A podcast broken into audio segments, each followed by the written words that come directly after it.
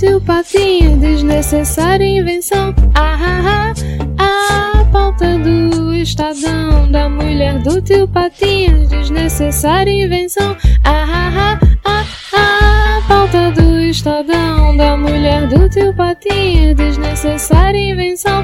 Ah, ah, ah, ah, a pauta do Estadão da mulher do tio Patinho, desnecessária.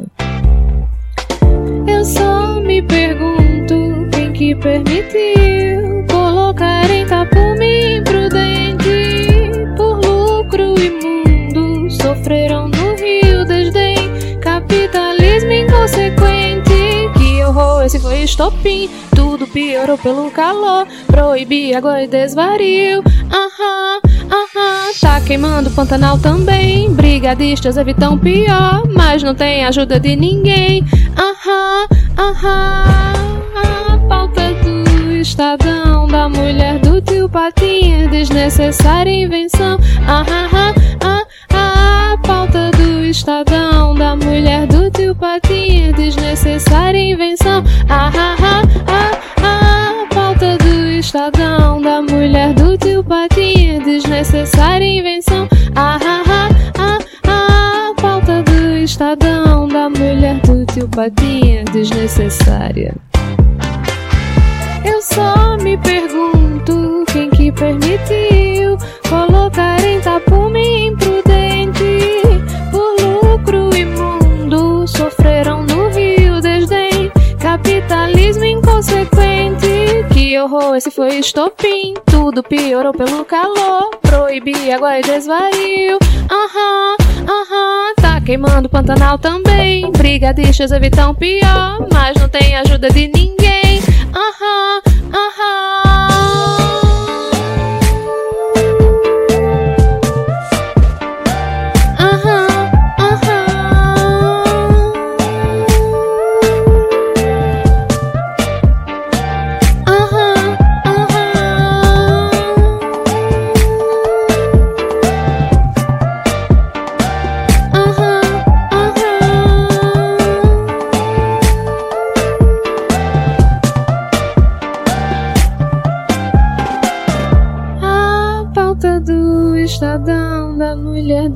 Patinhas desnecessária.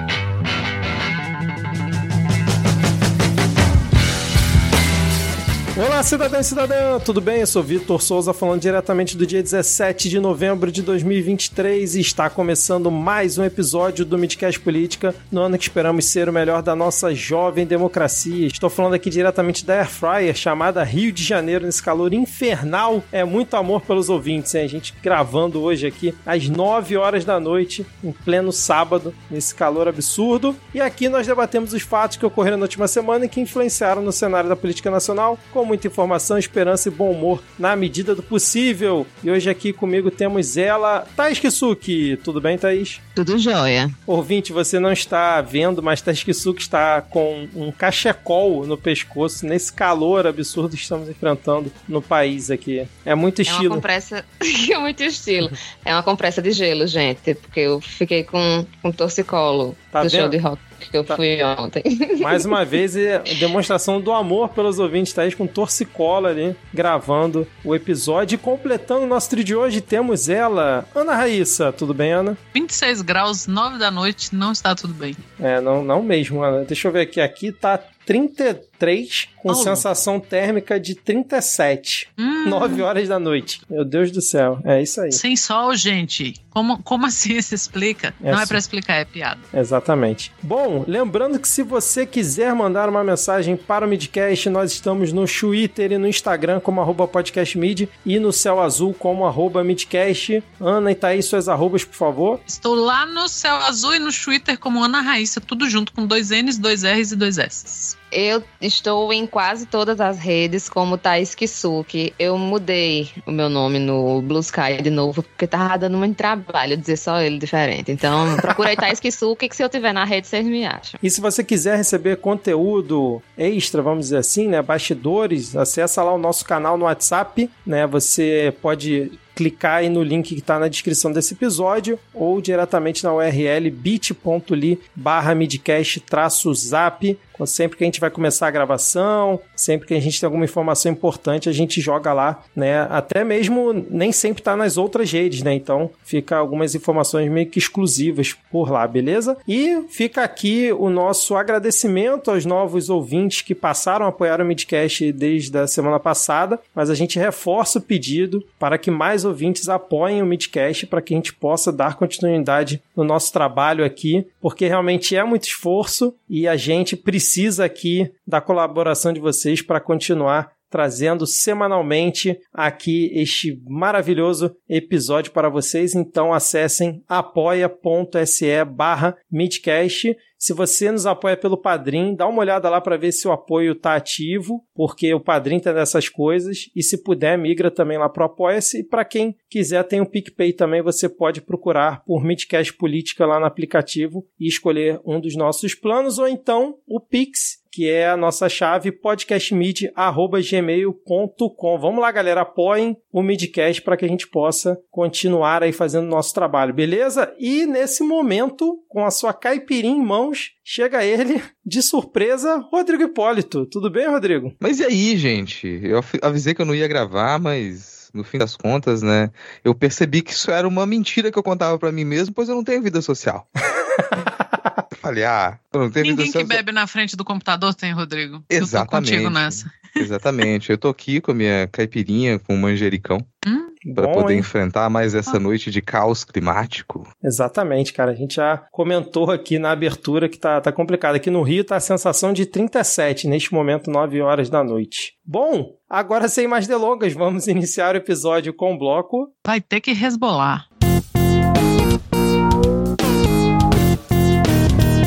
Bom, vamos começar então aqui esse nosso episódio com algumas atualizações de notícias passadas. A gente comentou alguns episódios atrás que o Rio ia receber né, a presença da Força Nacional, toda aquela GLO é, dos militares, e o Flávio Dino anunciou essa semana que a presença da Força Nacional no Rio de Janeiro foi prorrogada e vai até o dia 31 de janeiro do ano que vem, quando depois será feita uma nova análise para eventual prorrogação. Para quem não se lembra, esse reforço da Força Nacional aqui no Rio já está ocorrendo desde o dia 17 de outubro. E aí o Flávio Dino comentou que equipes adicionais da Polícia Federal e da PRF também seguirão no estado e as Forças Armadas seguem lá executando a sua GLO eu confesso para vocês que eu não senti diferença nenhuma de estar Força Nacional, GLO aqui, mas enfim, tá prorrogado aí, vamos ver como é que fica a situação aqui no Rio de Janeiro. Vocês querem comentar alguma coisa? Eu vou dar a dica do pessoal que não ouviu o Medo Delírio, escutar que eles falam agora, né? Já tem dois episódios, mais uns três episódios para trás. Eles falam do qual é a dessa GLO e tal, com, com mais apuro que nós. Ninguém mais pronunciou aqui sobre o assunto, então vamos seguir aqui com a nossa pauta, porque a gente já vai entrar no tema que era para ser o grande assunto da semana. Logo depois dele, teve uma sucessão de atropelos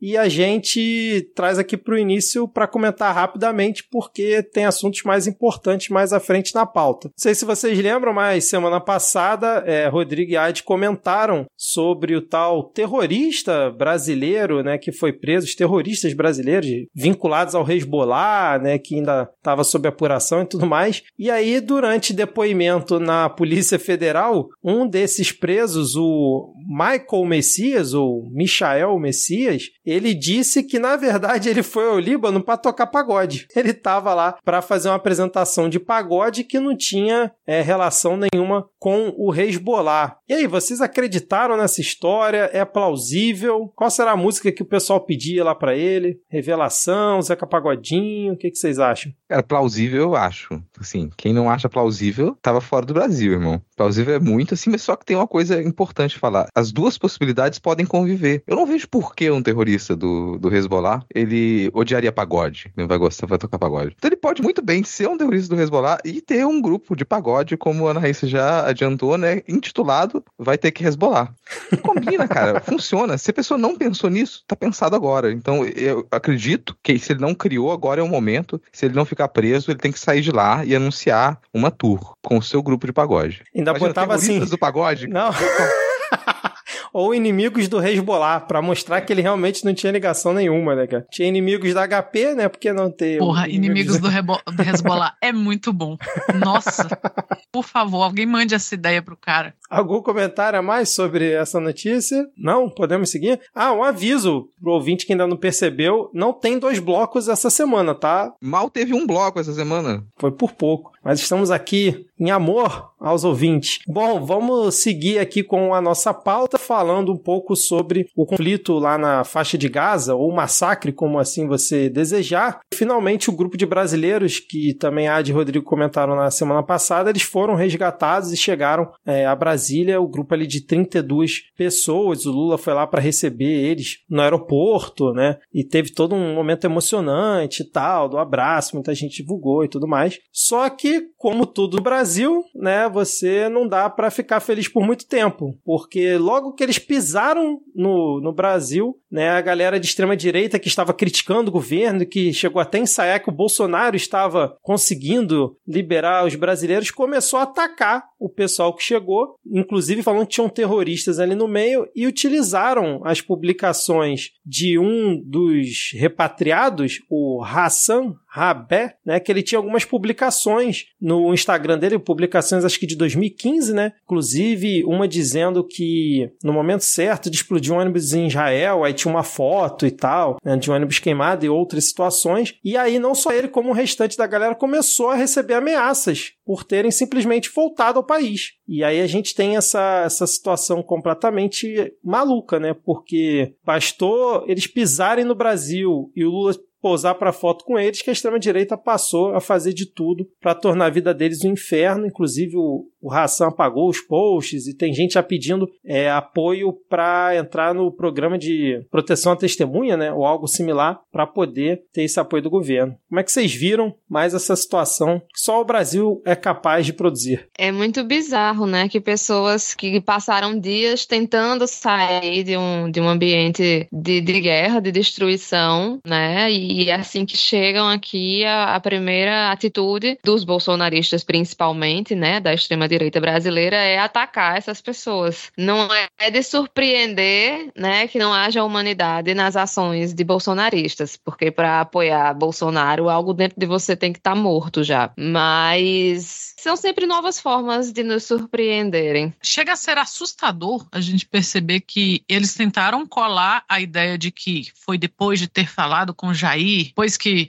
Jair falou com o ministro ou foi com, com a autoridade lá em Israel que os brasileiros iam sair, então foi ele que fez a negociação e tal. Não funcionou, até porque eles não conseguiram sair naquele momento. Israel é, voltou atrás. Até o último minuto eles tentaram colar essa ideia de que não, foi Jair que, que articulou e tal, que assim, funcionou para uma bolha ali minúscula, muito menor do que a bolha do, né, os famosos 30% ainda, ou, ou 20 e poucos ainda que ainda vai nessa onda. No Twitter eu vi assim, mais gente comentando que não era aquilo do que gente dizendo que tinha sido mesmo o Jair, né? Foi mais crítica do que o próprio assunto.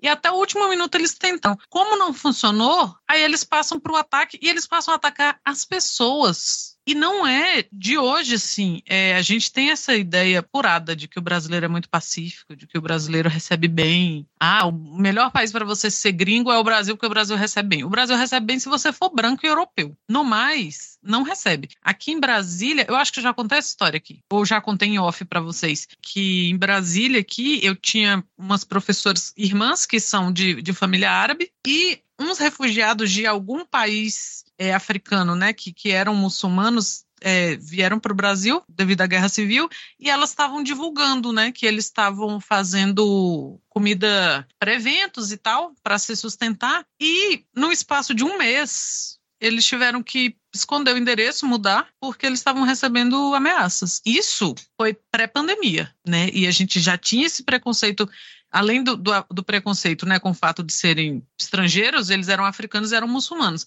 Então, essa ideia de que o brasileiro é muito pacífico, né, cordial, não é. Ele é o, ele é o homem cordial no sentido irônico do termo, né? E, e é a mesma coisa que está acontecendo com, com essas pessoas que foram repatriadas. Como o papo de que o Jair que tinha articulado isso não colou, eles nem escondem, nem disfarçam, já começaram a atacar as pessoas. Assim. Tenso. É o que o Vitor falou, não dá para ficar feliz muito tempo com a notícia boa, não. E assim, além de, de tudo, o pessoal tem uma expectativa, até na esquerda mesmo, de que essas pessoas elas sejam os mártires ideais. Ah, nossa, essas pessoas elas não podem ter opinião, elas não podem possuir as suas contra contradições, elas não podem ser pessoas de verdade. Elas têm que ser os habitantes de Gaza, os palestinos, sofredores que vão chegar aqui é isso. Sabe? E não é essa a realidade. Sabe? Você pode até discordar de algumas opiniões que esse pessoal teve e tiveram opiniões no passado também. Mas esse não é o problema. Vou te dizer, Ana, que o Brasil já foi menos violento com a recepção de estrangeiros em outros momentos, tá? A gente pode buscar de memória. Nunca foi um país, sempre foi um país racista, sempre foi um país conservador, preconceituoso, com muita coisa. Mas a gente já lidou com mais tranquilidade até essa onda da extrema direita dos últimos 10, 15 anos anos, que ela tornou tudo complicado. Tem vários elementos nessa onda. Um dos elementos, por exemplo, é como que se colou, a partir da propaganda estadunidense, a ideia de, de que o terrorismo é algo que só existe no universo islâmico, por exemplo. Então, o, o, a islamofobia que existe no Brasil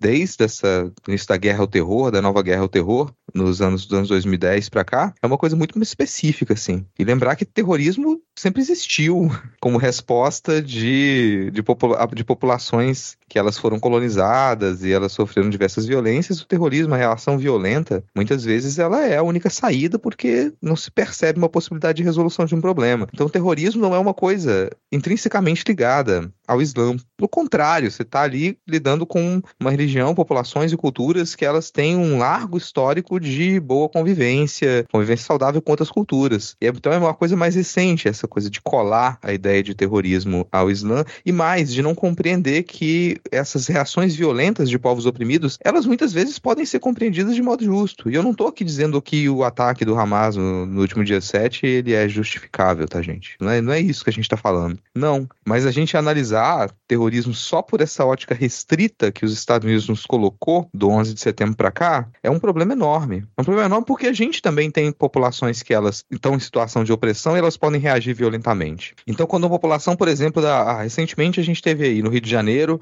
o pessoal da Rocinha parou o Rio de Janeiro. Eles têm uma reação violenta de uma população que está sofrendo com, nesse caso, com a falta de energia elétrica que resulta na falta de água durante uma, um caos climático e onda extrema de calor. Cara, a reação violenta dos povos oprimidos, ela é justa. Ela tem que ser compreendida. Então não dá pra gente pegar essa limitada ideia de terrorismo como algo vinculado a esses atos extremos, como o que o Hamas cometeu e que deve ser condenado, ou a outros atos de, de grupos terroristas que eles atacam a torta direito civis e sem pensar quais, às vezes até sem pensar quais vão ser as consequências para o futuro daquela luta. Normalmente esse tipo de atitude terrorista atrapalha a luta dos povos e das comunidades que elas sofrem opressão. Mas não dá para a gente analisar sobre, só sobre esse foco. Então sim, parte da população palestina, muito justamente, já não enxerga, já não percebe na, naquele diálogo, nas promessas de diálogo de Israel e da comunidade internacional, uma possível solução para o conflito. Então muitas dessas pessoas, sim, elas vão ter declarações que elas defendem que a gente precisa, que seria necessário uma ação violenta. Mas a gente tem, assim, uma, uma, um âmbito muito amplo quando você fala ações violentas entre você protestar queimando o carro e você fazer matança de civis. Não é a mesma coisa. Não é a mesma coisa. Mas o que querem colocar pra gente nessa discussão, quando pegam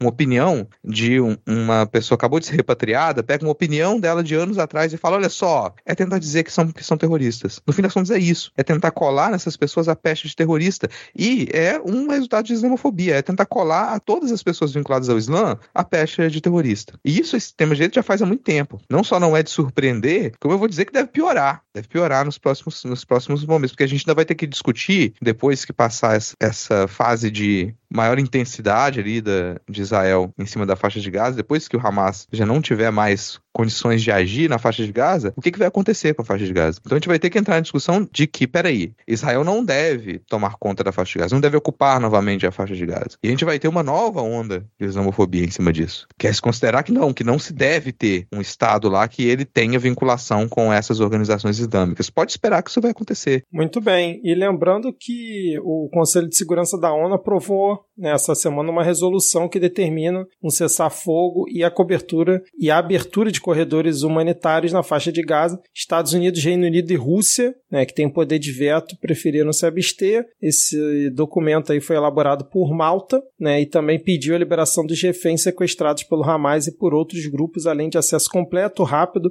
e seguro às agências humanitárias da ONU ao local. Obviamente, o representante de Israel no Conselho classificou a resolução como desconectada da realidade sem significado, indicando que seu país não a obedecerá. Lembrando que as tropas de Israel invadiram né, o maior hospital ali da faixa de Gaza, o Al-Ashifa, né, e onde tem centenas de médicos, milhares de pessoas ali abrigadas, além de pacientes, obviamente, porque falaram que tem ali uma grande rede de túneis embaixo, e aí divulgaram, né, chegaram a divulgar vídeo de munição, arma apreendida, mas não foi possível depois confirmar se era realmente ali embaixo do hospital que estava. Enfim, tá essa disputa de narrativas, vamos dizer assim, mas está aí Israel, mais uma vez, além de bombardear tudo, cercando e impedindo acesso ao maior hospital da faixa de Gaza. Só isso que eles estão fazendo nesse exato momento que a gente está gravando aqui, né? Deixa eu complementar a sua fala, Vitor. Sim. Prevendo, vou prever aqui o tipo de crítica que a gente iria receber. Mas, ah, você podem dizer pra gente, mas peraí, o Hamas utiliza os hospitais como base, Escudos. utiliza civis como escudo humano e tudo mais, né? Sim, ninguém duvida que isso aconteça.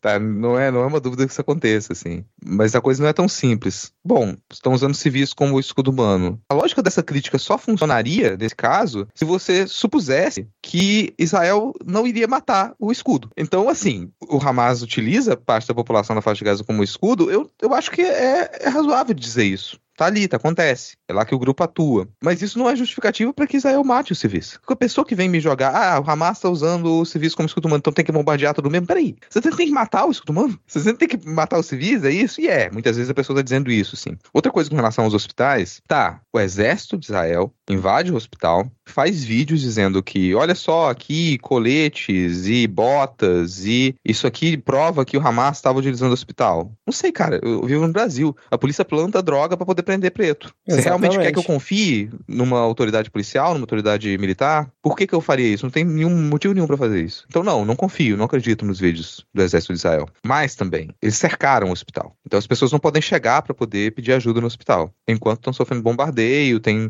disseminação de doenças e as pessoas não podem chegar para pedir ajuda ao hospital. Então é um crime o Hamas utilizar, um crime de guerra, o Hamas utilizar o hospital como refúgio, como esconderijo, e é um crime também Israel não respeitar o espaço dos hospitais. É um crime de guerra. Não pode fazer isso. Então você tem dois crimes, um não anula o outro, tá? Um não anula o outro. Agora, nesse caso, por exemplo, do hospital, é um hospital que foi construído por Israel. Então Israel conhece o espaço daquele hospital e sabia que tinha um bunker lá. Que na época que Israel ocupava Gaza e controlava tudo, aquele bunker não era usado como bunker, era usado como acho que depósito, alguma coisa assim. Então eles sabiam da existência daquele bunker. Algumas partes dessa informação elas são verdade, mas como é o que acontece sempre nesses conflitos, gente, é difícil a gente de fora saber o que, que é factual e o que está sendo usado como propaganda. E me parece muito que Israel, nesse caso, ao ter algumas informações, apresenta parte dessas informações que são factuais, como a existência do bunker e o fato do, do Hamas usar estrutura dos hospitais para se abrigar, mas também tem partes que não são factuais e é difícil a gente verificar. É igual uma coisa que se verificou que era mentira, era um soldado de Israel pegando uma folha e apontando, dizendo que aquilo era uma agenda de horário dos, do Hamas, utilizando uh, o espaço. E não era, aquilo era um calendário escrito em árabe. É só um calendário. Então isso ficou demonstrado. Mas a gente não tem como saber se eles plantaram aquelas provas, se realmente aquilo era daquele jeito. E de todo modo, mesmo que fosse, não justifica você cercar um hospital. Então quem for criticar a gente achar que a gente está passando pano, não, segura a onda, assim. A gente não vai fazer um programa aqui para poder tentar explicar e justificar ações de, de Israel, ou muito menos tentar justificar ações do Hamas. Não é esse o nosso papel. Não temos integrantes do PCO aqui, né? Pois é, não temos, não temos. nunca teremos. Se algum aparecer, né, assim, vai ser quicado, que é tudo que você deve fazer quando aparece alguém do PCO perto de você, você chuta.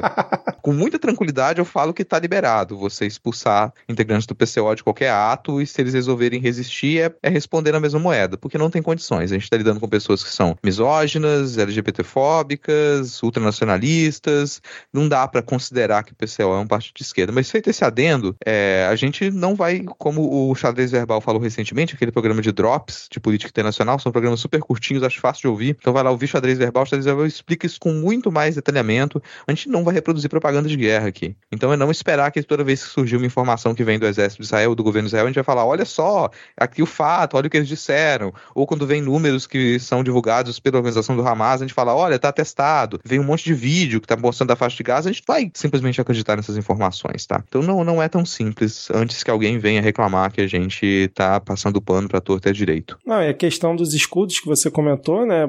Se você quiser fazer um paralelo, como o Rodrigo sempre fala, é, analogias são falhas, mas aqui, principalmente no Rio de Janeiro, mas no país inteiro, né? Acontece isso, né? Quando a polícia invade alguma comunidade e mata o inocente falando que o tráfico estava usando de escudo, então você vai justificar a morte de inocentes por conta disso? Do Hamas e dos traficantes, de, desses terroristas, a gente não espera nada, né? De um Estado como Israel, que se espera no mínimo, do mínimo, é não ficar cometendo crimes de guerra à torta e direito, né? Mas, enfim, vamos seguir aqui porque o Lula meio que subiu o tom nessa última semana, principalmente depois que os brasileiros pisaram aqui em Brasília, né? E foram finalmente repatriados. Então ele fez uma, uma sequência de tweets e declarações. E aí eu vou ler aqui e depois quero saber se vocês acham que o Lula subiu o tom ou não. E rapidamente, tá, gente? Porque a gente ainda tem muita coisa importante aqui para falar. Olha só. Aos 78 anos eu já vi muita brutalidade e violência, mas eu nunca vi uma violência tão desumana contra inocentes. O Hamas cometeu ato de terrorismo, mas a resposta de Israel também é letal contra crianças e mulheres inocentes. Destruição de tudo que foi construído com muita luta, como escolas e hospitais. O governo brasileiro vai continuar lutando pela paz, cobrando dos outros presidentes um comportamento humanista pelo cessar-fogo. Isso foi o tweet que o Lula fez. Aí, tipo, minutos depois, o Lula real, né, não o Lula da assessoria, foi fazer um breve discurso, né, uma breve declaração durante a chegada dos brasileiros e aí ele disse o seguinte, ó: Se o Hamas cometeu ato de terrorismo e fez o que fez, o Estado de Israel também está cometendo atos de terrorismo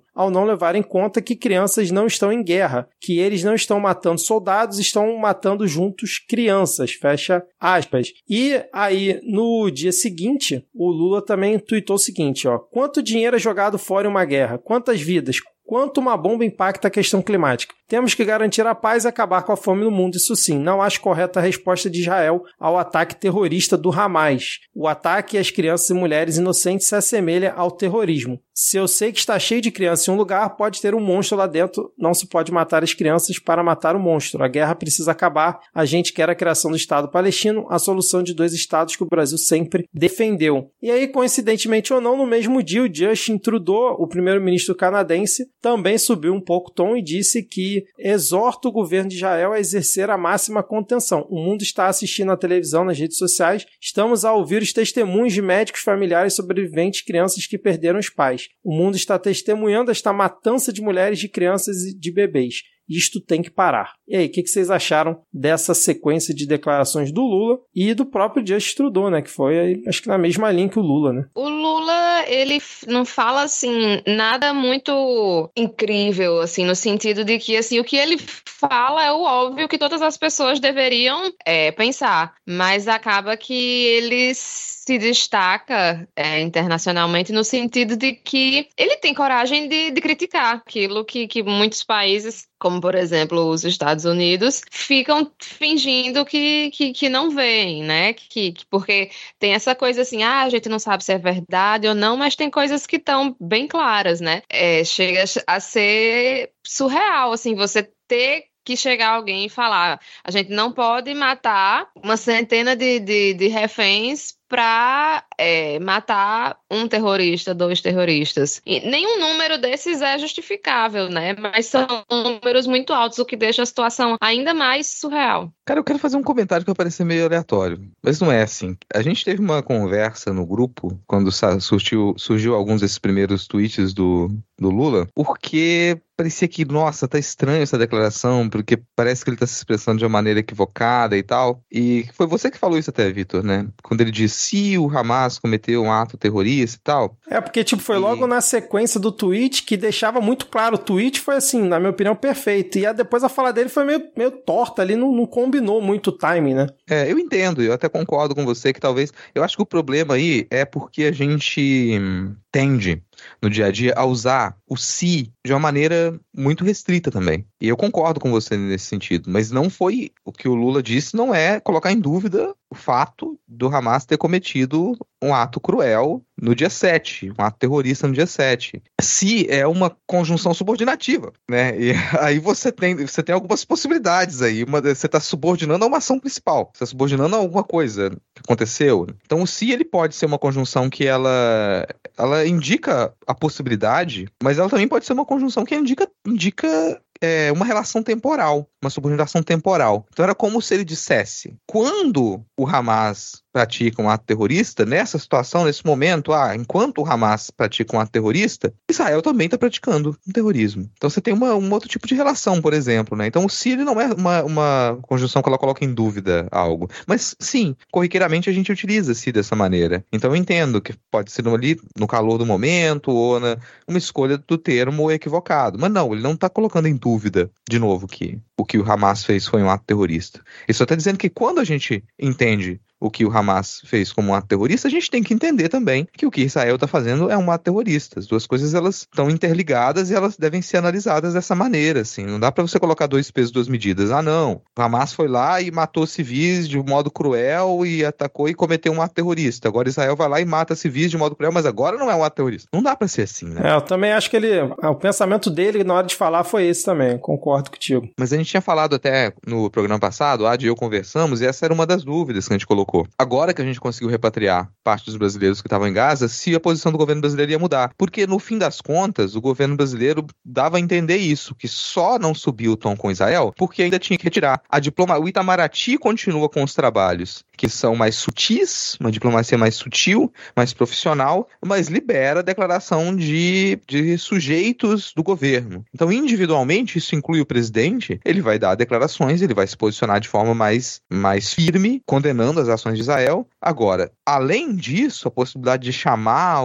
de volta embaixador ou algo do tipo, para mim, só com um fato novo. Se os tipos de ações que Israel comete em Gaza, elas se alterarem, elas se tornarem ainda piores, aí sim, é provável que a política externa brasileira mude o tom também, além do tom da presidência. E eu chuto que isso pode acontecer, a não ser que venha algo surpreendente, chuto que isso possa acontecer no momento em que Israel resolver fincar o pé para fazer uma, uma nova ocupação na faixa de Gaza depois de fazer essa limpeza na região. Mais algum comentário sobre o assunto? Podemos seguir? Então vamos lá. Vamos seguir aqui com um dos grandes temas da semana, pois tivemos aí a dama do tráfico. Foi um termo dado por uma fonte do jornalista do Estadão, né? Ninguém mais usava esse termo, mas enfim, ele usou e todo mundo copiou. Uma mulher do chefe da facção, né, Comando Vermelho, lá do Amazonas, visitou o Ministério da Justiça em duas oportunidades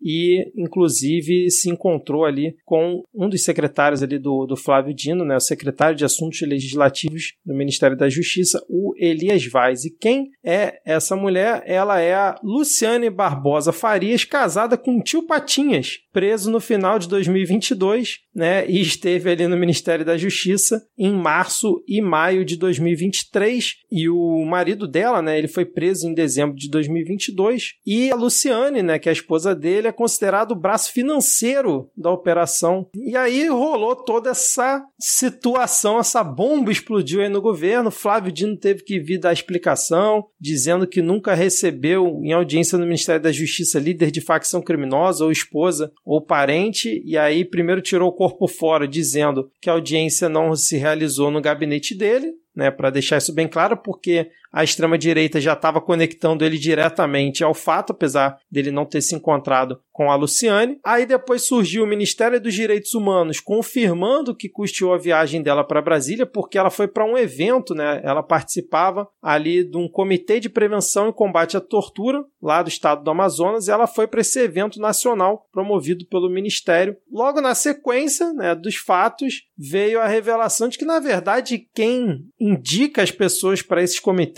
né, quem escolhe e quem manda o nome dessas pessoas para o governo federal bancar passagem né, e autorizar participar dos eventos, são os governos estaduais. Ou seja, né, o comitê foi escolhido justamente pelo governo ali do Amazonas. E nesse momento a gente teve uma arrefecida, pelo menos pelo que eu acompanho aqui das redes da galera de extrema direita com esse assunto, mas foi uma coisa que perturbou bastante aí o governo, principalmente a mídia que embarcou completamente nessa história trazida pelo Estadão, Globo, Folha, todo mundo assim batendo forte no governo. Parece que até o Ministério da Justiça ia mudar alguns protocolos, né, para fazer um filtro melhor e tudo mais. Mas eu quero saber como é que vocês viram toda essa história aí da dama do tráfico em Brasília. Você vê nessa história, né, como a mídia tá realmente ávida para ter coisas para detonar o governo, né? E se ligar ao tráfico, aí que a pauta moralista, né? O povo chega, fica babando de felicidade. E aí você vê, como você falou, né? Que não, não era, não foi nem o governo quem escolheu, o governo federal quem escolheu as pessoas que, que foram para esse encontro, né? Então, assim, não se deram nem o trabalho de, de checar, né? A, a informação antes de, de repassar isso, né? Enfim, de jogar para cima do Flávio Dino Dino, que era queriam atingir Flávio Dino e a partir dele atingir Lula, claro. Apesar dela ser esposa do chefe, né, do Comando Vermelho no, no Amazonas, etc., ela se apresenta como uma defensora da luta pelos direitos dos presos no sistema carcerário amazonense, né? Enfim, é, será que é, que é de fato correto barrar a presença dela num espaço desses? Todo o meu questionamento a respeito disso é, é parte daí, Thaís. Assim, não é ilegal. E não é imoral. Eu não acho imoral. Ela tem uma ONG que, que, né, que trata dos direitos dos presos contra a tortura, nanana. e nada mais natural que alguém que né, é um caso desse na família milite numa causa dessa. E que é uma causa válida, tá? Não é porque o cara é comando vermelho ou vou, vou ficar aqui com essa pseudo-polêmica, assim. Que a gente sabe que rola, né? Aliás, alguém levantou essa bola no Twitter essa semana que se tá calor pra gente, imagina para quem tá encarcerado, comendo marmita azeda. Então, assim, são pautas que, que se misturam e a mídia faz esse terrorismo moralista, como diz Thaís, para ligar. E assim, Thaís falou, né? Ah, é, eles não se deram o trabalho de checar. Mesmo se eles checassem, oportunidade de ligar o Lula a tráfico, a bandido, a qualquer coisa, eles iam aproveitar, sabe? É muita molecagem do Estadão. Eles iam, eles checaram, eles sabem disso. Ou se eles não checaram, eles não checaram como você disse, assim, porque quis. Não, não vamos atrás. Porque a ideia de que o Flávio Dino pessoalmente chamou a mulher do traficante lá para o gabinete dele vale muito mais para o Estadão, vale muito mais para essa mídia do que você descer para a segunda camada disso aí, que ela tem uma ONG que atua no direito das pessoas encarceradas contra a tortura e darará. E assim, ela só tá fazendo lobby pessoal, assim. Cara, não tem como, assim se e se ele não fosse do Comando Vermelho, sabe? Se ele fosse ladrão de galinha, mais um desses aí que estão presos por crimes mínimos que não deveriam ser crimes, ou estão presos sem motivo. A mídia teria feito a mesma coisa, mas para a alegria do Estadão, é um dos chefes do Comando Vermelho no Amazonas. Né? Aí vem com primeira dama do crime, com a esposa não sei o quê, a mulher barará. E é safadeza da mídia. E aí o Lula saiu meio em defesa do, do Flávio Dino, e aí o Estadão, ah, porque o Lula prefere focar em fake news do que ir dizer né, a verdade, alguma coisa assim, como se o Lula tivesse pessoalmente interessado em esconder isso. Então não acho assim, no frigir dos ovos, qual o problema? Porque o Ministério dos Direitos Humanos banca a viagem de qualquer pessoa dessas comissões, que são indicadas pelos estados. Sabe, alguém lá atrás devia ter checado isso e pensado assim, porra, pode dar problema aqui. Mas não checaram Não checaram. Ela provavelmente é uma figura conhecida nesse meio. Ela provavelmente está sempre nessas reuniões. Ela provavelmente está lá no, literalmente na porta de cadeia lá da cadeia exigindo os direitos do, né? E ela tem um interesse pessoal que é o do marido dela. Agora, não acho que o governo tenha escorregado, não acho que ah, não devia ter, ter feito. Não acho. É uma casualidade que serviu muito bem ao Estadão, né? E serve muito bem para gente, a gente esquerda ficar ligado como que a gente embarca numa pauta moralista dessa, né? E aqui eu não estou defendendo o tráfico de drogas. Estou completamente contra o tráfico de drogas, porque eu acho que as drogas deveriam ser legalizadas, absolutamente todas. Então, assim, primeiramente eu sou contra porque eu acho que não devia existir. Mas ser contra a luta pelo direito dos encarcerados absolutamente a favor. Ela não foi pessoalmente pedir favores ao Dino, ela foi, foi em nome de, uma, de um comitê, de uma comissão que foi escolhida. Então, de novo, provavelmente ela é uma figura conhecida nesse meio, pela atuação dela e tal. E claro, assim, é a mesma coisa que se fala de que ah, o tráfico paga o estudo do, de crianças para se tornarem médicos, e aí não tem esse papo. E aí, porque quando um traficante for atendido no hospital, ou ele é atendido pelo médico, tal, blá, blá, blá. Acontece. Poder paralelo funciona assim. Isso é um problema, não é um problema do Flávio Dino, isso não é um problema do Lula, isso é um problema quase que atemporal no Brasil, assim. Então, mas no seu no seu miolo, no seu íntimo ali, qual é o problema? Tirando o moralismo. Não, e antes do Rodrigo comentar, fica aqui a dica cultural para quem não assistiu ainda a série da Globoplay, Vale o Escrito, que conta a história né, e a guerra do jogo do bicho aqui no Rio de Janeiro, onde temos aí no Twitter o pessoal tendo Xana Garcia como a musa dessa série documental, já pedindo no Big Brother, na Fazenda. Então, para quem não assistiu, assista porque mostra um pouquinho dessa situação que a Ana falou, né? Desse submundo entrar aí por outros meios e fazer o seu lobby se expandir em outras situações além do crime, né? Qual será, qual será o, o animal de emoji de Xana Garcia no Big Brother? Uma questão aí, gente. Vamos lá. Qual isso aí, olha, vai movimentar muito. Em qual animal que vão jogar quando Xana Garcia entrar no Big Brother? Mas falando nisso, Vitor, eu quero começar a minha reflexão lembrando de VTube. Calhou, olha só. Onde VTube, vai cara. isso? Onde vai parar Porque, essa reflexão? não, é, é muito simples. Ah. Vocês lembram quando o VTube saiu do Big Brother, né? Eu acho, assim, todo mundo lembra porque, bom, todo mundo aqui assiste Big Brother. Então, quando o VTube saiu do Big Brother, ele tava recebendo muitos ataques na internet, e ela virou para as pessoas e falou: "É isso que vocês têm para mim? é só isso? Entendi a referência. É, eu nasci na internet.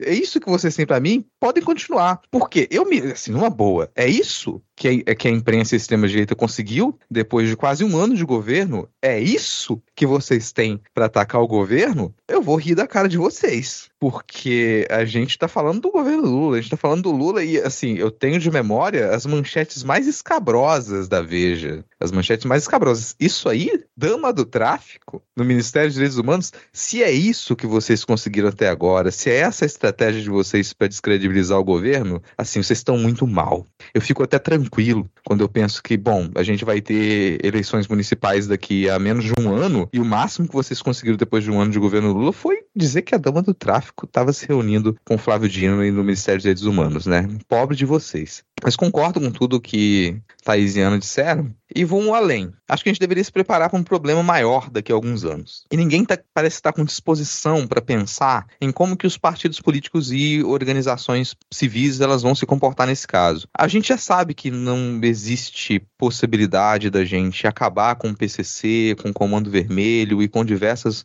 outras organizações criminosas. A gente sabe que essas organizações, organizações criminosas elas também estão dentro da política. E não só essas,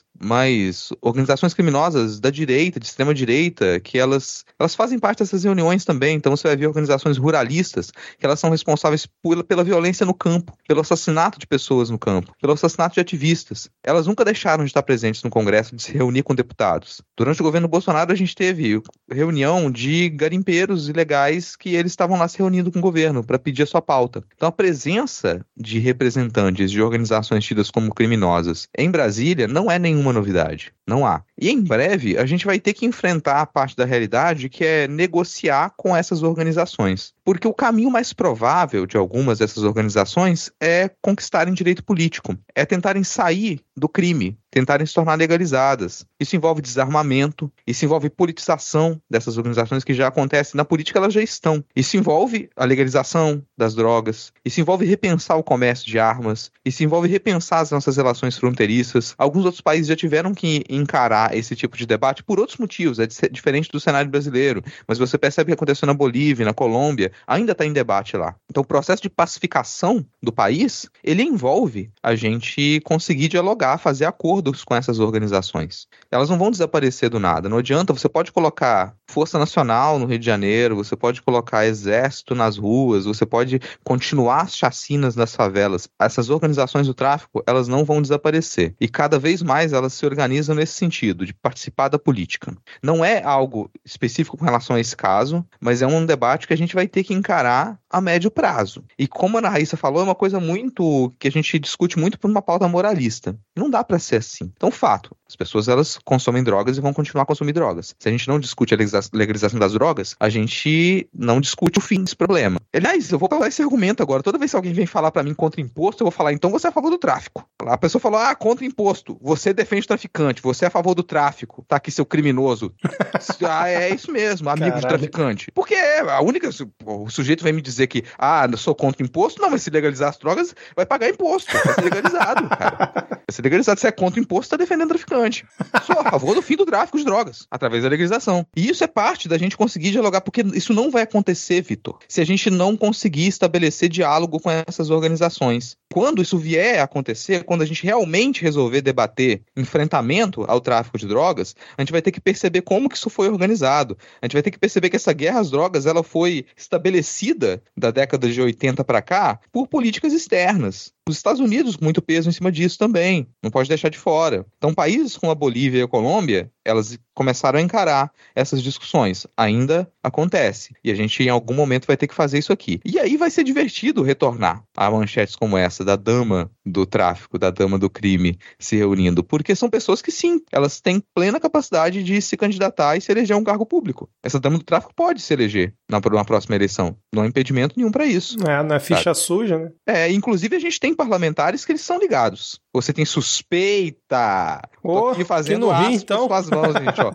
É uma suspeita de que eles estejam ligados ao crime organizado e à milícia. Suspeitas. Assim, são parlamentares que empregaram milicianos, empregaram familiares de milicianos, homenagearam milicianos. Então a gente suspeita que eles sejam ligados a milicianos. É só suspeita. A gente tem é, parlamentares que já passaram e outros que são eleitos que são ligados ao crime no campo, que são ligados a assassinatos no campo, que são financiados por organizações ruralistas, que promovem a violência no campo. E aí? Faz parte de organização criminosa também. Tá lá em Brasília defendendo o lobby de criminoso, fazendo lobby para criminoso, recebendo esse pessoal lá. Isso aí não vira manchete. Mas eu não, não vou pensar isso de modo moralista. Eu vou me manter aqui no que a Ana Raíssa falou. Até isso a gente tem que discutir. A gente tem que discutir como que vai acontecer a representação, como que já acontece, como que a gente vai encarar a representação dessas organizações que elas são entendidas como organizações criminosas e que elas estão presentes na política brasileira. Aí tá, muita gente pode não querer entrar no assunto. Eu compreendo, porque é um assunto arriscado para quem já tem cargo e tudo mais. Mas as organizações civis, a militância, não pode fugir desse debate. Não pode moralizar e falar, opa, eu não vou entrar nesse, em, nessa discussão aqui agora porque isso é ruim para o partido, porque isso é ruim para a eleição. Vai se fuder. Porque se a gente não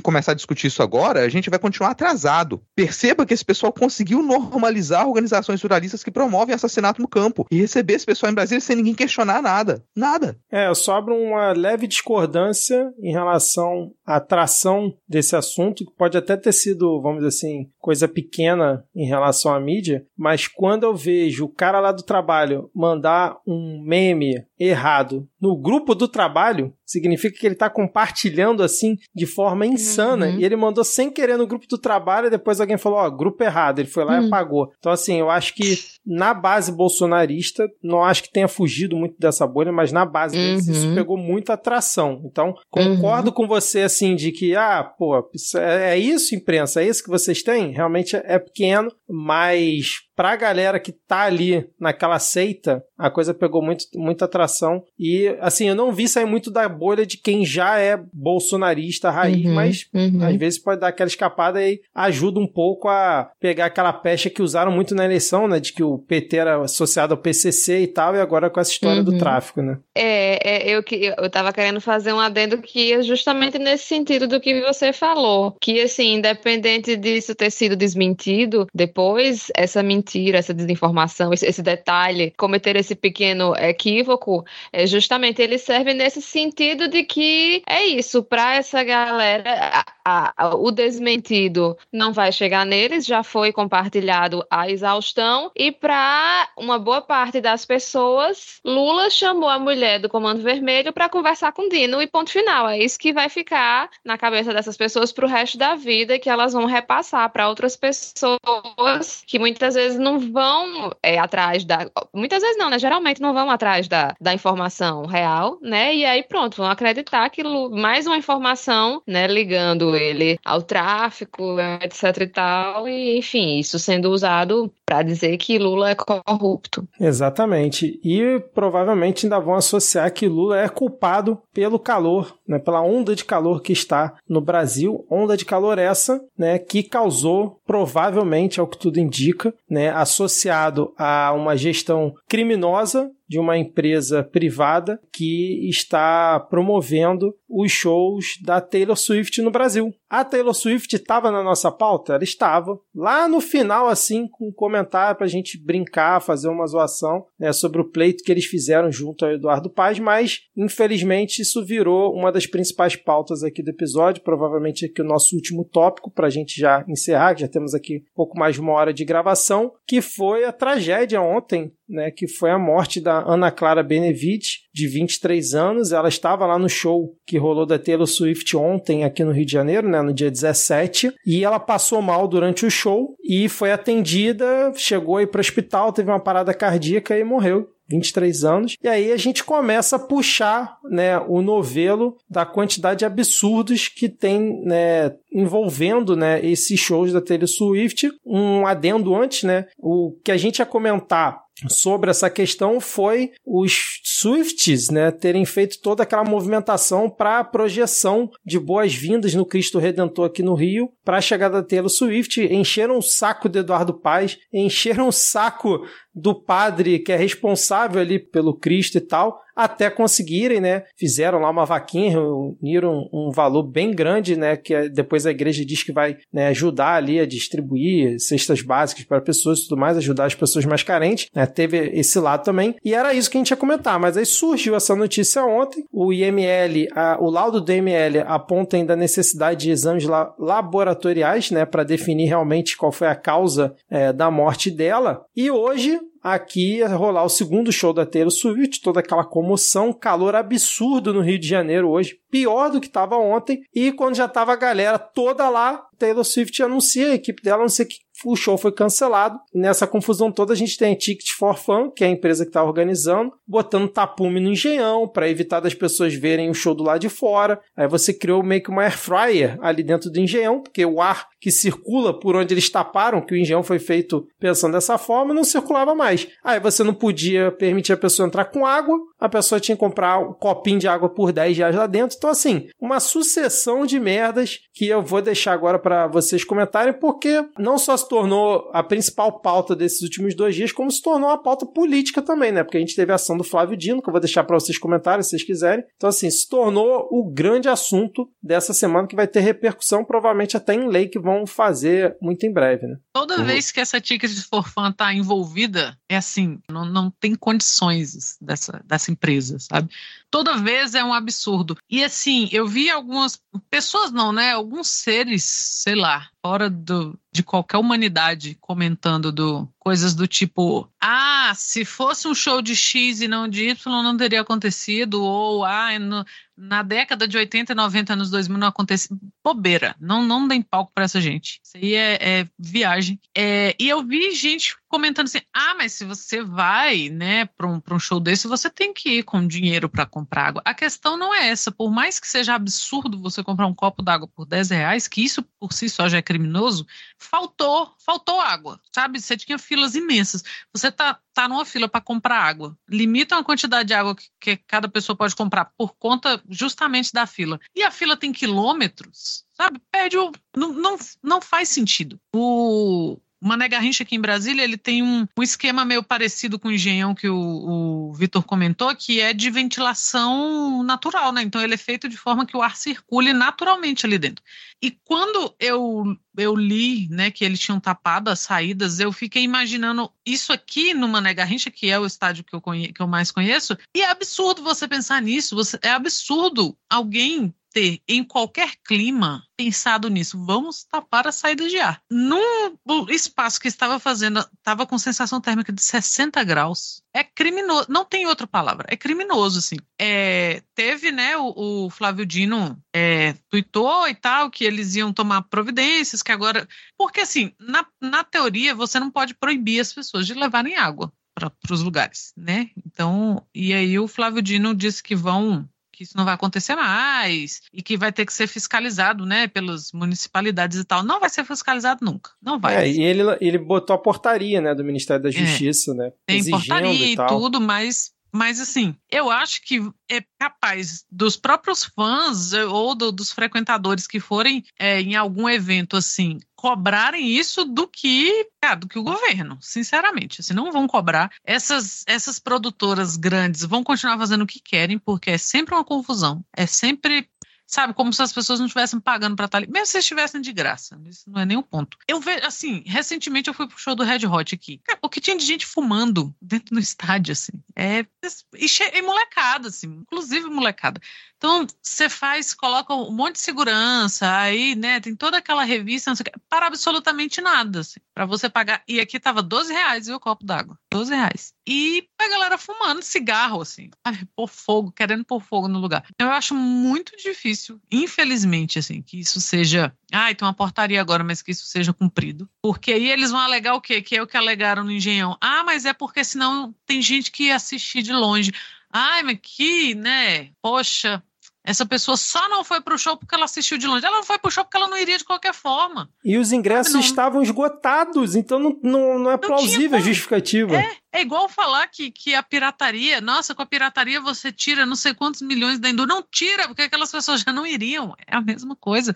Tava, tava esgotado. E aí você gera um adiamento do show de hoje, o que já é terrível, porque se você pensar que tanto de gente que viajou para ver o show e voltaria amanhã, você já cria um problema maior ainda. E aí a produtor, a, os produtores, né, a equipe da, da Taylor Swift estava distribuindo água gelada, estava jogando. Cara, sabe? Em pensar que, sei lá, na década de 90, qualquer mínima aglomeração de gente, o bombeiro estava jogando água de mangueira e derrubando as crianças. Quem nunca caiu, né? Com o jato d'água do bombeiro aqui, acontecia demais. E assim, eu acho que, tá, a portaria, eu não acho que vai adiantar, mas já mostra ali que o governo se mexeu. Sim, tinha que acabar com esse povo preso. Essa gente tinha que ser presa. Esse povo do Ticket for Fun e outros, Eventim, esses filhos da puta, tudo, assim, é tudo filho da puta, tudo filho da puta. Eu não tenho paciência. Eu queria ser uma pessoa desapegada o suficiente para boicotar essa gente. Claro que o meu dinheiro não ia fazer diferença nenhuma. E o que tem de pai e mãe preocupado agora, né? O seu filho que viajou ou que tá saindo de casa para ir nesses shows, para acontecer uma tragédia, que é uma tragédia. Uma menina de 23 anos, assim, sabe? Eu,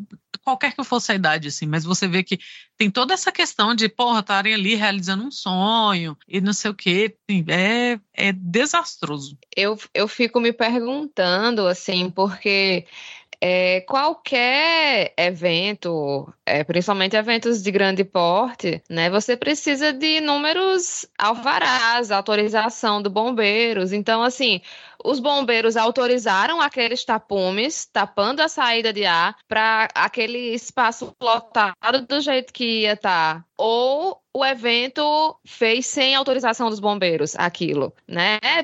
Porque eu acho que tá, tá, assim, as pessoas provavelmente passariam calor, mesmo se não tivesse tapado, mas isso piorou muito a situação, né? Então, assim, eu acho que isso é um ponto a ser observado, né? Quem foi culpado nesse ponto específico, porque é onde você tem uma, uma prova de que houve no mínimo, uma negligência com o bem-estar das pessoas que pagaram para participar daquele evento, né? A, a jovem que, que faleceu, a Ana Clara, ela passou mal na segunda música do show. Foi no começo do show. Não foi um negócio assim, ah, depois de muito tempo. Não. Assim, é, aquele ambiente estava insalubre de uma forma assim que, que ela faleceu e outras mil, mais de mil pessoas passaram mal, né? Foi um negócio geral, assim. Essa coisa de não poder levar comida, nem levar água para um evento que isso, assim, que você não vai conseguir pegar uma fila para comprar as coisas são espaços enormes. Você ir e voltar para comprar uma água, você, como você falou, você perde o show todinho. Você proibir que a pessoa leve água. Não estou nem falando bebida alcoólica, estou falando água. Você proibir que a pessoa leve água para se hidratar e comida para se alimentar. E isso tem que ser criminalizado. Eu não sei se isso tá nesse projeto aí, que estão falando de distribuição de água em evento, né? Que, que massa, beleza, mas assim, você proibir as pessoas de, de levarem o básico para a sua sobrevivência. Isso tem que ser algo criminalizado de fato, sim. Eu me lembro que, sei lá, uns 10 anos atrás, teve um festival no interior de São Paulo, que foi o SWU, que tinha toda uma pegada, ah, nós somos sustentáveis e blá, blá, blá.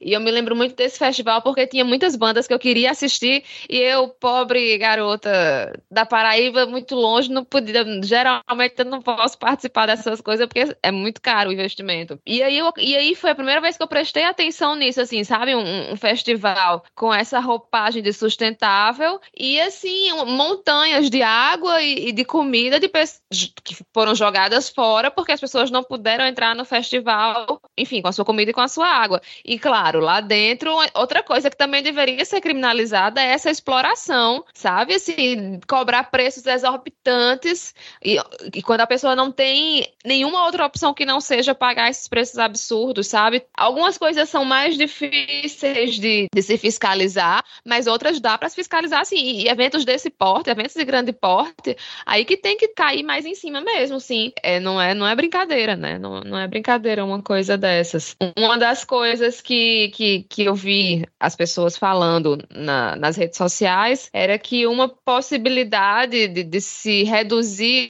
esses problemas de gente dormindo em fila e muito aglomerado, enfim, seria ter numeração de cadeiras. Enfim, não sei até que ponto isso é viável, mas essas soluções têm que, que surgir, né? É, a morte dessa, dessa moça, assim, é uma, uma tragédia, né? Muito triste. A pessoa sair para se divertir e morrer, literalmente, morrer de calor. E, e que isso sirva de fato para que é, sejam feitas regulamentações necessárias e urgentes, né? E outra coisa, assim, né? é, não, é, não é só um calor normal, né? É um período que, que já vem se, já, já vem se é, sido anunciado há vários dias que esses dias seriam de calor intenso. Então, assim, não houve nenhuma preocupação dos organizadores do evento em, em disponibilizar o mínimo, o mínimo do, do bem-estar para as pessoas que estavam ali dentro, sabe? São pessoas visivelmente, são pessoas asquerosas que só pensam no seu próprio lucro e que se foda quem tá lá dentro assistindo o show deles. Eu acho que eu vou ser um pouco mais extenso do que a Ana e a Thaís, não na fala, não vai ser uma fala mais longa. Eu vou ser mais extenso em dizer que nada disso vai funcionar. Eu acho que a gente tem problema maior para encarar pela frente e que talvez a maioria das pessoas não esteja, não vai aceitar isso com muita tranquilidade. Mas é algo que a gente já discutia na época da pandemia. E eu acredito que muita gente não, não ainda não realizou que o mundo em que a gente está vivendo, ele está mudando de modo muito mais rápido e que muitas das coisas que elas eram possíveis no mundo anterior, a pandemia e ao caos climático, elas não são mais possíveis. Tem que parar com isso. Tem que parar, tem que acabar. O nosso modo de viver tem que ser diferente. Então, desculpa você que gosta de shows, mas não pode mais existir eventos dessa escala. A gente não pode mais trabalhar na lógica em que centenas de milhares de pessoas elas se desloquem para um único ponto para assistir um show. Não pode ter mais eventos dessa escala. Tem que mudar eventos culturais, eventos esportivos, eventos políticos. Tem que mudar, não dá para ser mais desse jeito. Então não, não deve, é sério, não deve mais existir eventos em que centenas de milhares de pessoas se reúnam dessa maneira, se desloquem. É um problema. O, o mundo no qual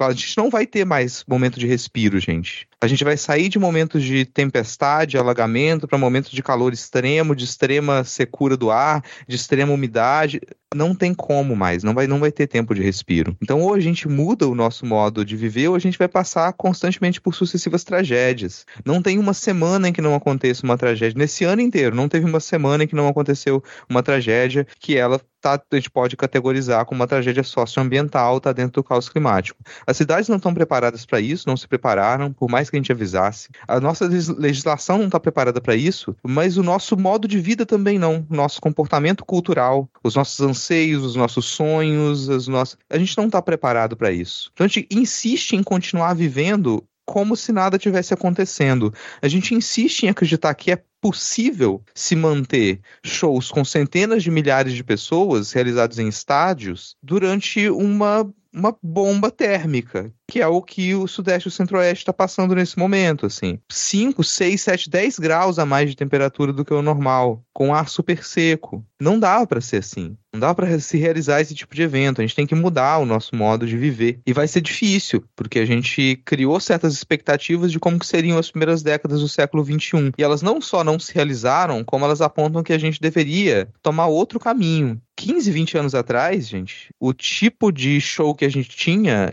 e o investimento para isso, inclusive, os valores, eles eram completamente diferentes. Os shows de artistas individuais, eles nunca iam te cobrar centenas de reais de ingresso. Não ia. Você pagava isso em festivais. Então você ia ter dias de festivais, de um festival, com vários artistas se apresentando e intervalos entre essas apresentações. Em espaços muito mais amplos, espaços abertos. Festivais acontecem em campo aberto. As pessoas podem se deslocar, tem outra estrutura. Agora você começa a cobrar valores absurdos em shows de artistas individuais, duas, três horas de show, para acumular uma quantidade de pessoa que antes frequentava festival, sem intervalo no show, sem possibilidade da pessoa se deslocar, porque é um espaço fechado. E isso é uma coisa que, desse modo, se tornou frequente, e nesses valores aqui no Brasil especificamente, de 2010 para cá. Não era tão comum. Mas a gente passa a aceitar como comum. Então, se você pega os valores dos ingressos que as pessoas pegavam, as estruturas de shows individuais de 2010 antes, era muito raro que tivesse um show esdrúxulo assim. Mas de 2010 para cá a gente assumiu essa normalidade. Não dá para ser assim.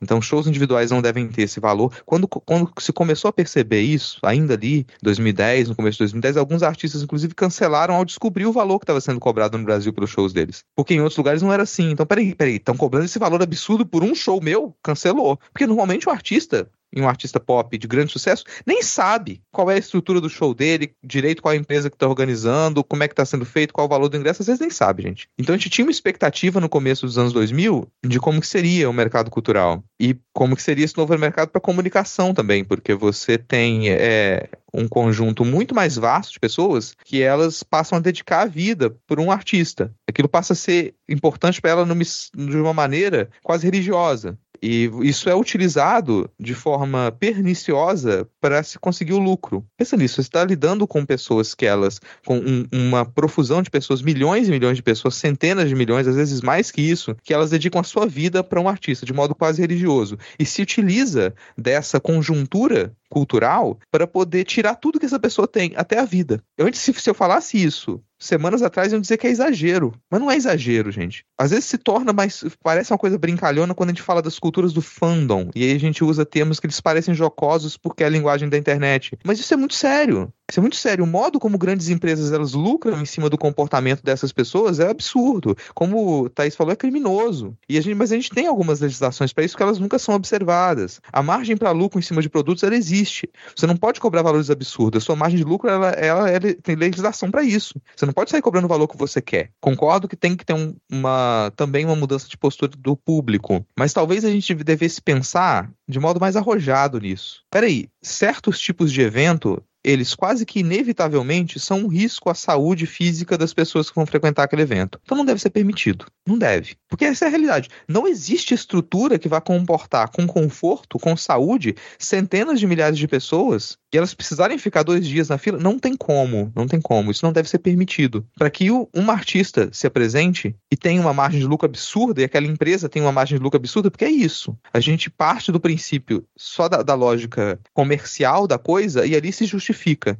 Ah, a empresa tem liberdade de vender os ingressos, de promover esse evento dessa maneira. Livre mercado no seu cu, sabe? Foda-se, não, dá pra gente analisar as coisas pela lógica do livre mercado. A gente tá falando de, um, de processos culturais muito mais amplos, a gente tá falando da saúde física das pessoas, da vida das pessoas. Tem pessoa que larga tudo para poder entrar numa viagem de realização do sonho. De antemão, isso já é negado. De antemão, essa realização do sonho, na verdade, é uma algo que a pessoa vai sofrer. Ela tá levada, ela foi levada a acreditar que ela compraria um produto, se a gente for pensar nesse, dessa maneira, ela foi levada a acreditar que ela compraria um produto, mas na verdade ela está adquirindo outra coisa. Alguém, por favor, me dá um exemplo de um grande show em que a pessoa não passou perrengue. Não tem. Então você tem aí uma lógica de propaganda enganosa, porque você engana uma, uma multidão de pessoas dizendo você está comprando o seu sonho. E isso é mentira. Você não está comprando o seu sonho. Você foi levado a direcionar sua vida de modo quase religioso para poder seguir essa figura pública entregar tudo o que você tem, até a sua vida, sacrificar tudo. Isso é uma, uma mudança cultural. Não é a mesma coisa como era com os Beatles, não é a mesma coisa como era nos anos 80 com os festivais, com Rock in Rio. Não é a mesma coisa, gente. Não é. Então a gente, a gente perdeu uma, uma série de parâmetros para poder avaliar o que é razoável para nossa vida, o que tipo de investimento, que tipo de sacrifício é razoável para a gente fazer por conta de um gosto, por conta de uma possibilidade de se sentir representado por algo. E a gente não discute isso a sério. A gente acha que isso é uma discussão abstrata do pessoal de humanas, Sabe, não é uma discussão abstrata, gente. As pessoas estão morrendo, estão entregando todas as suas finanças para poder realizar um suposto sonho que foi vendido pela indústria cultural para ela. E é muito difícil você puxar essa conversa, porque se, se a gente puxa essa conversa atacando um fandom, é um erro. Você não tem que atacar os fandoms por conta desse comportamento que você enxerga como infantil. Não é isso. A gente está lidando com um cenário de indústria cultural muito diverso de toda a crítica à indústria cultural que a gente construiu tradicionalmente desde a década de 30. A comunicação mais extensa que a gente tem dos anos 2000, dos anos 2010 para cá, ela subverte tudo isso. E a gente não está preparado, mas é necessário dizer e lidar com isso. Não é um ataque ao fandom, mas não é possível se conceber esse tipo de comportamento cultural que ele se estabeleceu dos anos 2010 para cá como algo saudável e razoável. Não é. Não dá para ser assim. Isso é responsabilidade das empresas. Isso é responsabilidade das produtoras. Isso é responsabilidade dos governos. Isso não é responsabilidade individual. E não é você começar a criticar e achar que os fandoms têm que tomar consciência por si só de que eles estão sendo manipulados e estão investindo a sua vida nisso. Você cria a ideia de que o sonho, a vida dessa pessoa é estar no mesmo ambiente, é dedicar sua vida para esse ícone. Isso é uma mentira. Isso é um engodo. A gente não tem legislação para lidar com isso. A gente tem legislação para lidar com propaganda enganosa se eu estou comprando um produto que vem a mesma, menor quantidade. Ah, estão me vendendo uma garrafa de água que está dizendo que tem um litro, mas na verdade tem 700 ml. Isso a legislação ela consegue lidar. Mas esse outro tipo de crime, de venda enganosa, de construção de uma necessidade de saciar um desejo que ela leva a pessoa a perder a própria vida.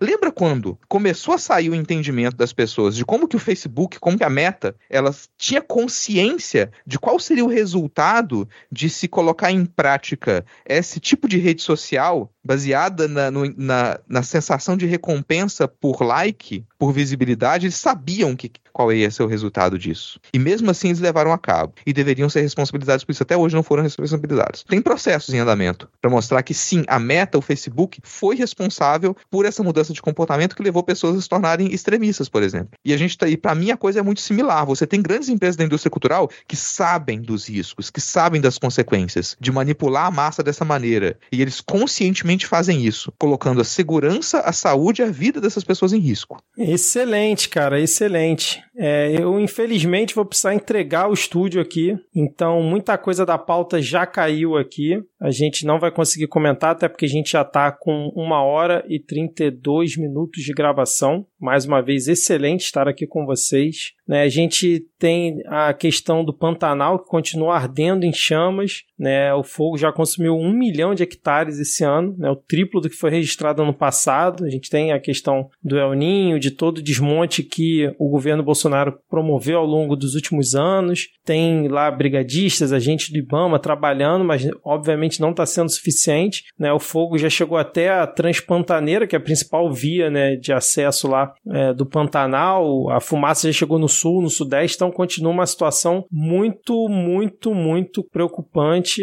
e que assim, aparentemente não se tem uma solução curto, médio prazo e o fogo continua se alastrando lá. Então, assim, fica só o registro, a gente né, queria ter comentado talvez mais sobre isso, mas outras pautas acabaram tomando espaço, né, não tem muito para onde correr e várias outras caíram, tá, gente? Infelizmente, mas com certeza vocês estão ficando com um excelente episódio aqui. Mais uma vez, apoiem o Midcast. Não esqueça para que a gente continue é, esse trabalho aqui. Vou ter que finalizar pauta aqui, gente, mas vamos antes com cartinhas da Xuxa. Thaís, vamos ter hoje amor dos ouvintes aqui com a gente, né? As percepções de cada um sobre o episódio. Bateram a meta do episódio especial que o Rodrigo até o momento não sabe qual é?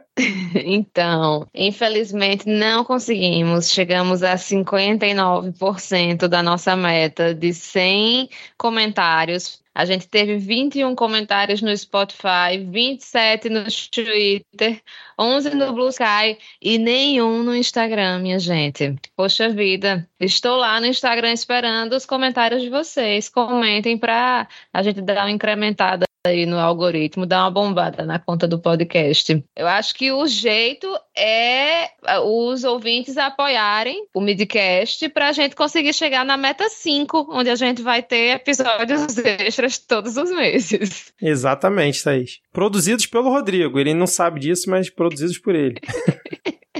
É, então tá, então vamos lá ler os comentários das pessoas que enviaram, né? Ou Muita seja, só deixando querendo... claro, não teremos episódio de inteligência artificial. Ouvinte que comentou lá, ah, vim aqui só por conta disso, reclame com seu amigo que também não comentou, porque a meta não foi batida por conta das pessoas que não comentaram e agora vocês não vão ter o episódio. É verdade, é verdade. A gente queria muito fazer, mas infelizmente, né, nós seguimos as regras que nós mesmos estipulamos. Eu às vezes roubo para vocês aqui nas cartinhas da Xuxa, mas aí não, não tem como. Vocês não me deram nem margem, né, para eu conseguir roubar.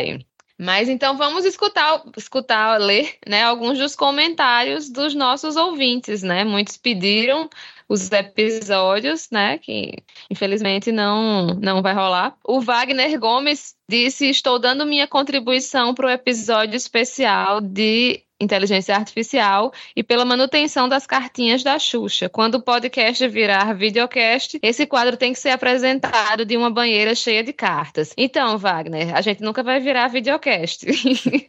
então, não se preocupe que esse quadro não vai acontecer. No máximo, a gente manda o quê? Uma inteligência artificial fazer essa imagem e faz só uma foto, tá? Mas o vídeo não vai ter, não.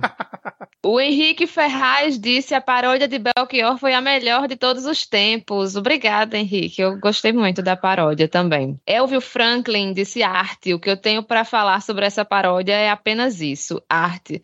No mais, estava morrendo de saudade de Ana e Thaís juntas, sempre maravilhosas. E... Olha aí, hoje estamos juntas de novo. Juntas de então. novo. Você deve ter gostado. E agora que eu tô me ligando, né? Thaís e Rodrigo estão juntos no mesmo episódio. Ah, Seria uma trégua?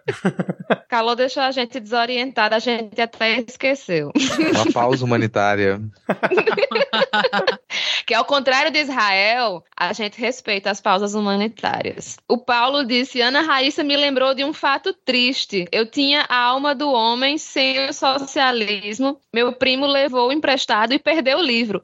Para compensar, me deu dois livros de coach e um evangélico. Fui ofendido. Realmente, ninguém merece. Era melhor não ter dado nada, ter dado uma caixa de chocolate, sei lá, quem, qualquer quem coisa. Quem foi o ouvinte que falou isso? Paulo, exclamação, exclamação, exclamação. Paulo, exclamação, exclamação, exclamação. Deixa eu te contar que uma vez eu fui participar de, um, de uma corrente dessas de ah, quem responder não sei o que ganha um livro, você manda o seu endereço para um desconhecido e ele te manda um livro. Eu só recebi livro livro de coach. Cara, assim, uns 14. uma desgraça. E uma amiga minha, Mayra, ficou com dó de mim e me mandou um livro bom porque é um horror. Então, assim, eu sinto a sua dor. Não, e o pior é que o cara roubou o livro dele e não leu. Com certeza não leu. Se ele deu o livro de coach, é porque ele não leu a Alma do Homem sobre Socialismo. Lê esse livro, ele é muito bom. Coringando disse: Eu quero que se institua o dia de malhar o Moro, assim como se malha o Judas. Na hora que chegar a vez da Ana Raíssa, eu pago até o pay per view pra ver. O ódio e desprezo dela é genuíno, cristalino, lindo de acompanhar. Ai, quando eu li isso, eu achei assim uma ideia maravilhosa, sério. Nossa, chega me deu um formigamento na mão de vontade de pegar um porrete pra dar num boneco do Moro, assim, ó. Hum. Seria interessante. Mas assim, não estamos aqui né, estimulando a violência contra o, o nosso senador, só com o Não, boneco pô, é, dele. é o É, boneco, igual a inclusive, eu malhação pensei em colocar dentro do boneco aqueles, aqueles negocinhos de plástico que fazem. Aí tu, é, dá pra lado ele. Por favor, vamos instituir esse dia. Meu Ai. Deus. Maravilhoso, amei, amei, amei. Tem mais Pois aí, é. Thaís? Tem. O último do, do, do Twitter. Tá estranha, disse. Pela saúde mental de Diego, garoto do Quicão, eu volto pela divisão barra revezamento na pauta bomba. Diego não aguentou fugir hoje da, da gravação. Hoje ele não quis nem saber. Pois é. Vou ler só o último comentário aqui do Bruno FPT. Gostaria de complementar o raciocínio da Ana Raíssa depois de acompanhar o material escrito pelo excelentíssimo Marreco. Não questionei apenas como ele passou para juiz, mas como passara no vestibular de direito, um dos cursos mais disputados, onde uma vírgula errada custa umas 40 posições no vestibular. Uma palavra errada, mesmo que sigla, umas 60. Exatamente, fica aqui a reflexão, aliás, né, a análise de Ana Raíssa também sobre a mensagem do Bolsonaro lá pro Trade, fez muito sucesso, gerou até um vídeo lá, o corte, a galera curtiu bastante. Então é isso, gente, muito obrigado por esse sábado à noite, estamos aqui nos embalos de sábado à noite, gravando para salvar aí a segunda-feira do ouvinte. Muito feliz aqui com a presença de vocês, estou gravando sábado, cara, acho que é a primeira vez que eu gravo no sábado, né, fato raro aqui, mas é isso, E vai... o Diego não tá, pra vocês gravarem juntos. É, e o Diego, pô, verdade, hein? Falei outro dia no grupo, pô, Diego, tem que gravar um dia no sábado pra gente gravar junto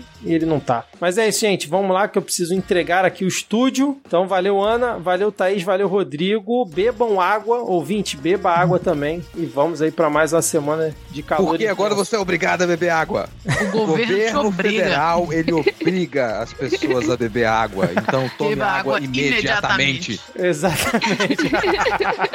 e com essa a gente encerra esse episódio. Valeu, ouvinte, valeu, pessoal. Até a próxima semana. Tchau, tchau. Tchau!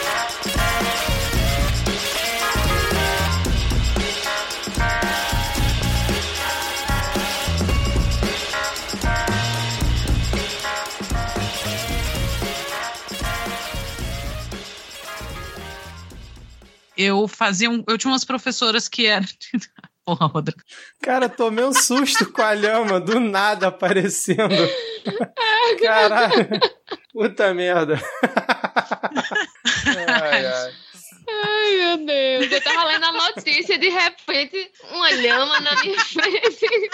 Olha lá, Rodrigo, Ai, lhama. Pro ouvinte que tá escutando isso aqui na parte, agora a gente tem fundos de tela no Skype em que tem uma referência ali a cada cidade, né, onde cada um mora. E na do Rodrigo, além de ter a referência da cidade, tem uma lhama que eu coloquei na imagem e ele trocou o fundo do nada, no meio da fala da Ana. A gente tomou um susto aqui com a lhama aparecendo na tela. Vou me concentrar.